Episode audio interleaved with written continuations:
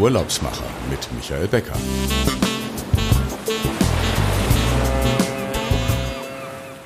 Herzlich willkommen, liebe Zuhörerinnen und Zuhörer, bei dem Reisepodcast Die Urlaubsmacher.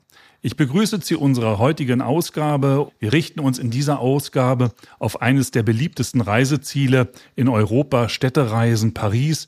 Die Stadt der Liebe, Lichter steht für Eleganz, Mode, Kunst wie keine andere Stadt. Wir stellen Ihnen eine Ikone der Luxushotellerie vor, die uns zugleich in die Geschichte und die Luxustradition von Paris führt.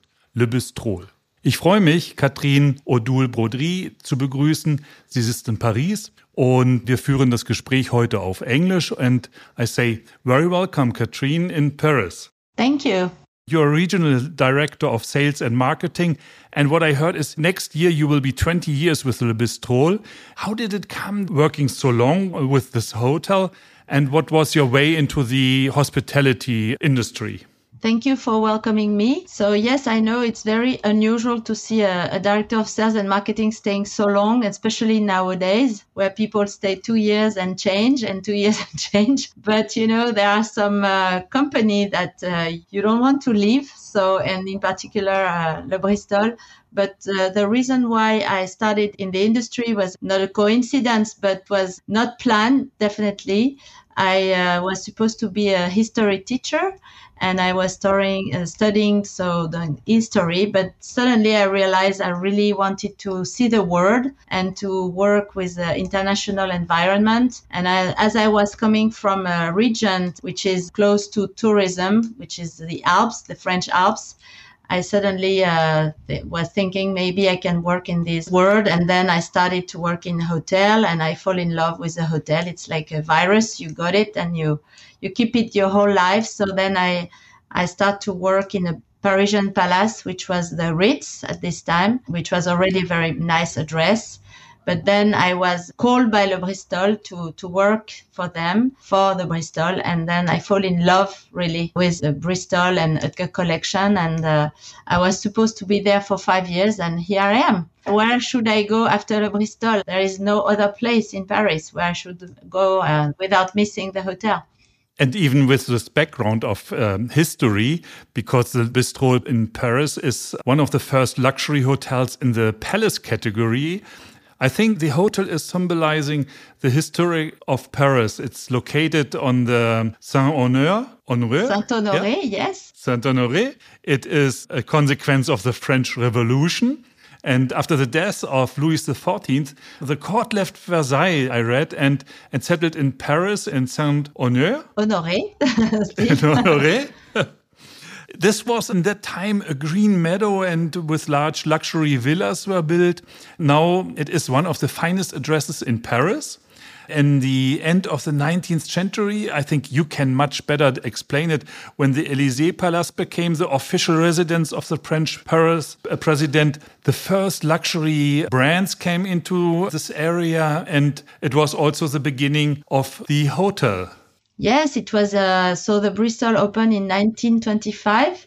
It was just the famous Roaring Twenties, and it was a French owner, uh, Mr. Hippolyte Jamet, who decided to who wanted to have the most beautiful hotel on earth and so he did open uh, and he, he had a lot of adventure because uh, five years after the opening it was a big uh, crisis you know but otherwise after this he managed to deal with it and he did welcome immediately uh, all the very uh, famous people from all over the world and in particular american clients and uh, it was immediately a big success and it's true that the bristol is full of a piece of art and history, and uh, that's why it's so fascinating.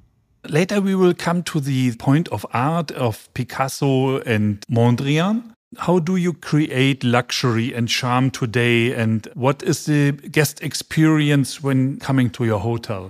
It's a full experience because it's not only a hotel, but there are also restaurants, there is a bar, there is a, a spa, So you can uh, definitely spend a long time at the Bristol without, uh, of course, you want to go and see Paris, which is a fantastic city, but uh, you could stay uh, really a long time uh, in the hotel doing a lot of things without being bored because there are so many different experiences possible. Should it be having a glass of champagne on the terrace of the restaurant, in the garden, in the fabulous garden we have, or it could be in the épicerie that we just open to sell everything which is produced in our atelier. Should it be chocolate, the cakes, the bread, because you know we have also a particularity at Le Bristol. We have a flour mill on our basement, so we produce our own flour, which is totally unique on Earth. And uh, so this is really something you cannot find anywhere else, having a flour which is used exclusively to create our bread, but also now the, the pasta. So I could speak forever about how many things you can do in the hotel, but it's endless. The suites and rooms have been just renovated, and I heard that you have suites where you have the Picasso inside as well. How did it come to the status that you have this big artists on the walls, and is it the passion of the owner? The hotel was always, of course, decorated with uh, masterpieces. We never had like copy at Le Bristol since the beginning. It was the choice of the owner since the beginning to have really originals. It's true that we put the focus on uh, collaboration with uh, art gallery. Maybe now uh, 10 years ago we started or even more. So we started to be partners with uh, Parisian art galleries asking them it, was even more that the, some artists really created some piece of art just for Le Bristol. It was the case in the garden with uh, Mr. Buren, who created really a, a, piece of art that we uh, installed in the garden. Uh, otherwise, we had some uh, major artists from contemporary uh, scene like Ugo Rondinone that uh, had some fabulous uh, sculpture in the middle of the garden as well. And then more recently, we gave the possibility to an artist to have like a white page in a suite, which was supposed to be renovated.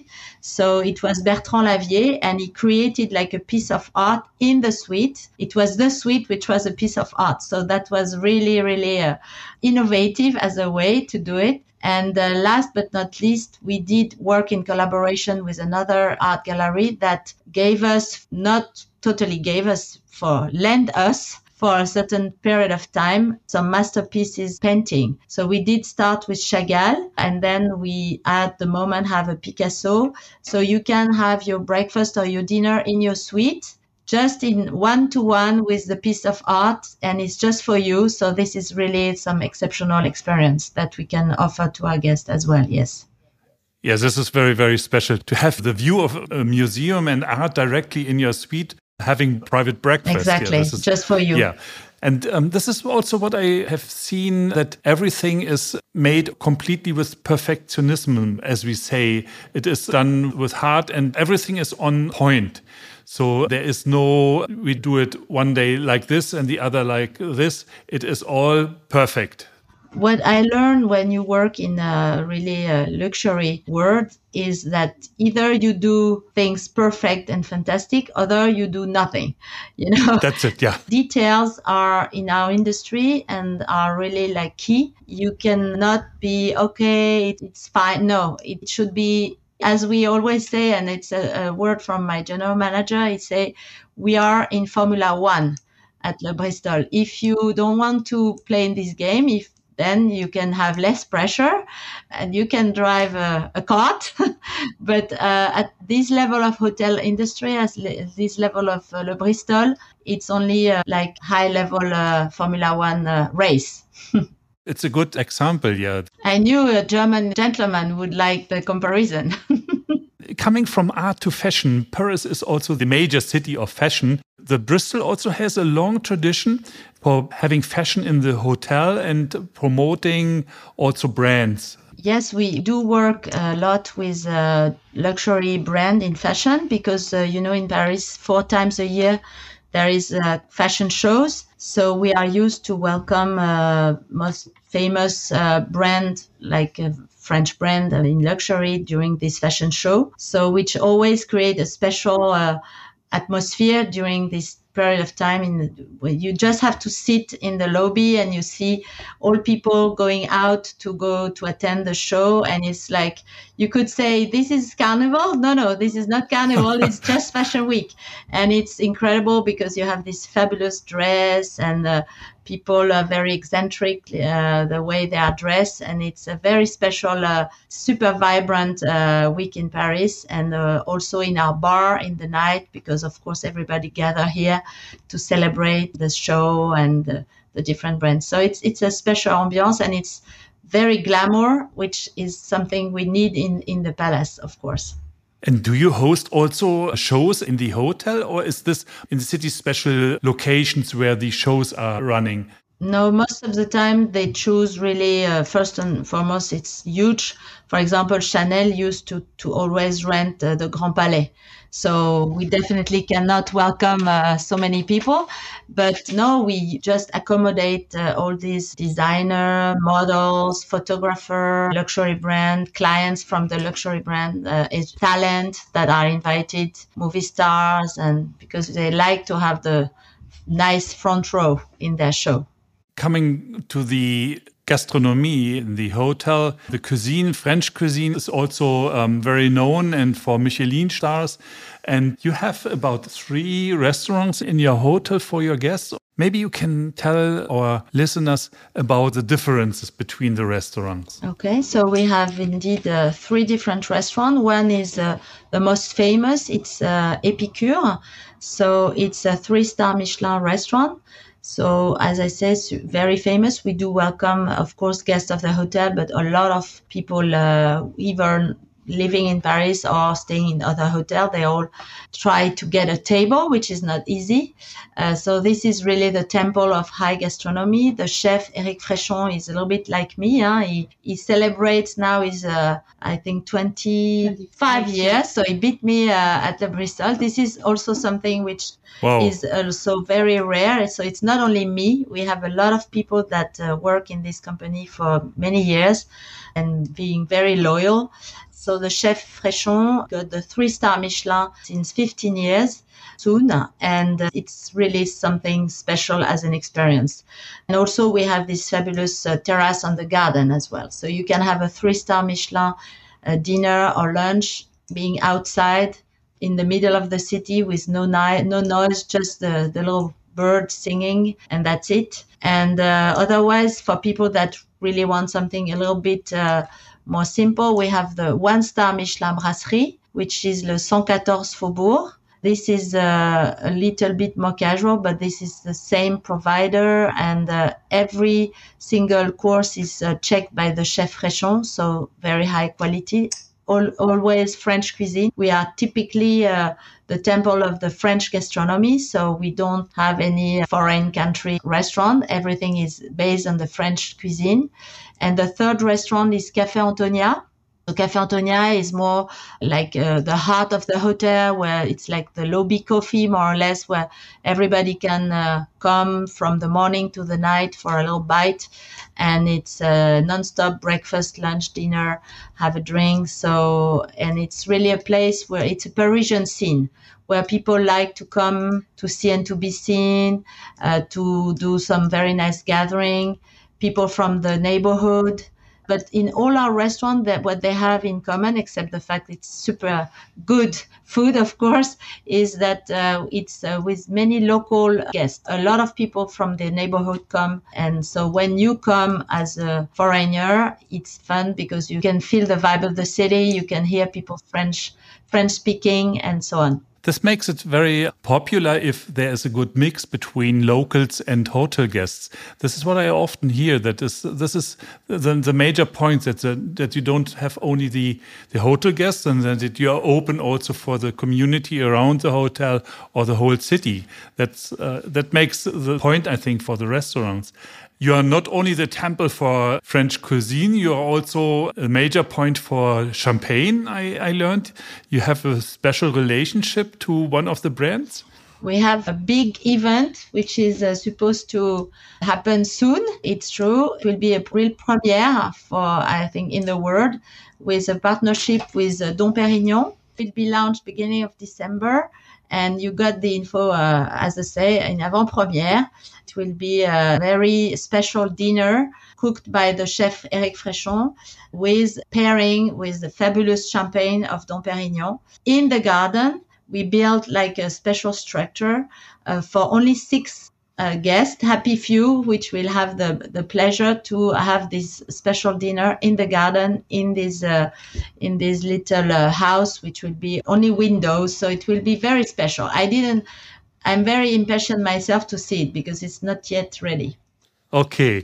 And coming to a very special employee of your house, you have a cat around the lobby. And how did it came to this point that one of the famous employees is a cat in your house? We are a family hotel. We belong only to two families since the opening of the hotel, which is also very special and very rare in the hotel industry.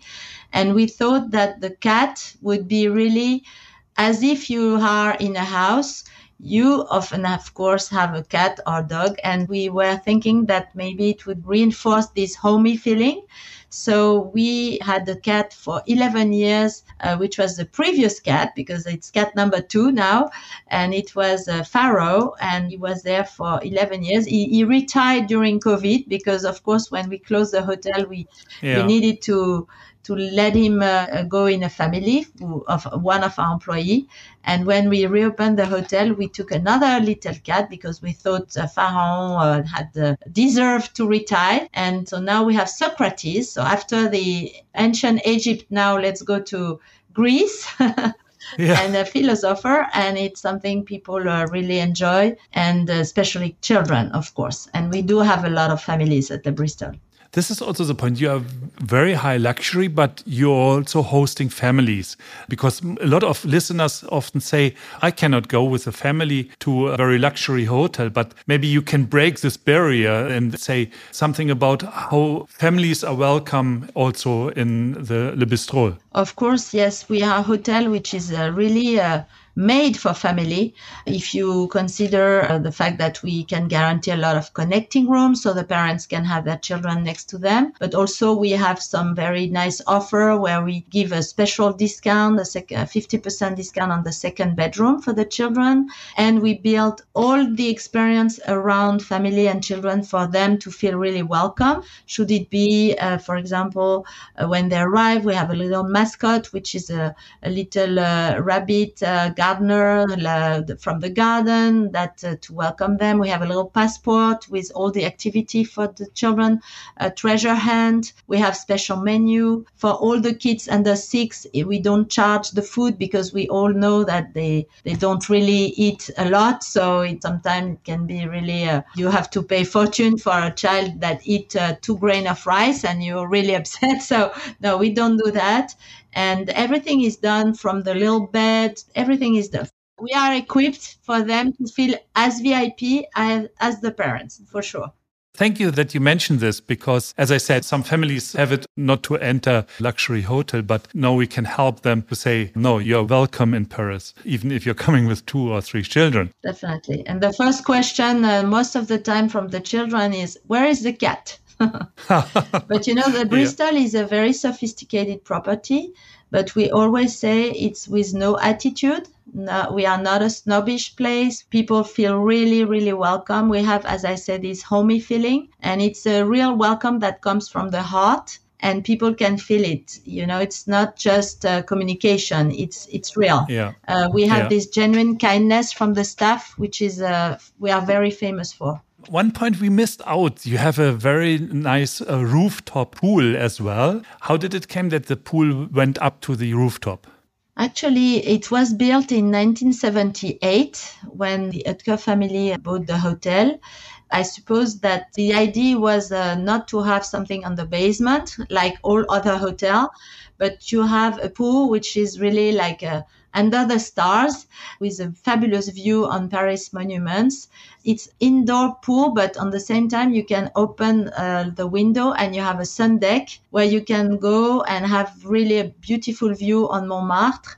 And honestly, we always say you can swim under the stars, but that's true because it's really on the sixth floor instead of having no view, you know, no daylight, it makes a huge difference. And the concept of the pool itself was it was built as if it was on a yacht. Uh, so it's as if it was copied from a, a, yacht that exists. And you have this fabulous fresco of the Hotel du Cap in Antibes.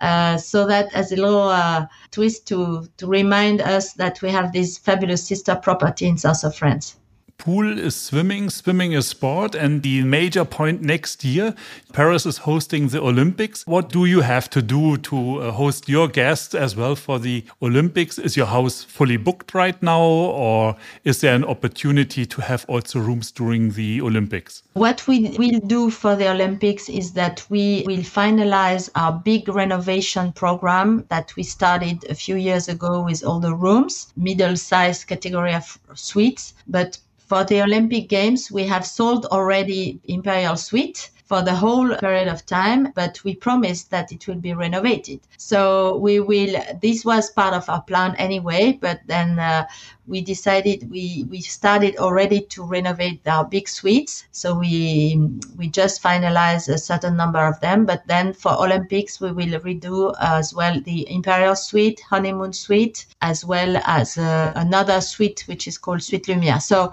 the big push is made to have these fabulous big apartments ready for the Olympic Games. And yes, we are more or less full. We have still suites to sell. So if you have some interested people, they will be very welcome. So um, they have to hurry up, I think. Yeah. I just talked last night to some colleagues and they said, uh, yeah, Paris is now very hot in selling and it's nearby for everyone who is from Europe. So, like the Olympics we had in London, and you can be reached by train coming directly to the city. That makes it also uh, more convenient than the long flight. So, I think Paris will be a big hotspot during the Olympics. Catherine, we are coming nearly to the end, and I think we gave a good overview to our listeners, having the hospitality also for the families, having the perfect service, having art and food. My last question goes to you, the question I'm always asking at the end where is your next travel going to, even as it's private or your next business trip? What is your destination? I just come from, I have to say, I was lucky enough to go on holiday and visit Jumby Bay Island, which is one of our property among the Oetker collection. Uh, and my next destination will be Senegal. oh. Yeah, that's also a nice destination. Yeah, it's very different, but I think if you have ever been there, you will keep it in mind all your life as a destination. Yeah. I'm curious to discover this country. Yeah. So have a safe and perfect trip also to Senegal and I will change now to a little afterword to the German listener and then we say goodbye. Liebe Zuhörerinnen, ich hoffe, Sie hatten eine kurzweilige halbe Stunde mit Katrin und mir. Wenn Sie interessiert sind an Paris und am Le Bistrol, dann wenden Sie sich an die äh, Kolleginnen und Kollegen von Fides Reisen Lufthansa City Center. Die helfen Ihnen gerne weiter und haben den direkten Draht zu den Kolleginnen und Kollegen der Oetker Collection. Ich kann nur sagen, wenn es Ihnen gefallen hat, dann empfehlen Sie uns weiter. In 14 Tagen gibt es die nächste Ausgabe von Die Urlaubsmacher. Ich war wie immer in der Fides Reisen Lufthansa City Center Lounge hier zu Gast und freue mich, wenn Sie uns weiterempfehlen, einen Daumen hoch machen und Ihre Freunde zum Abonnieren unseres Podcasts animieren. Ja, thank you, Catherine, for your time. And it's Friday now, and I can say, even I know that hotel business is a 24 7 business. Uh, have a nice weekend, and thank you very much for joining us. Thank you very much. Ich habe ein bisschen verstehen. So. so, tschüss. Alors. Tschüss. Bye.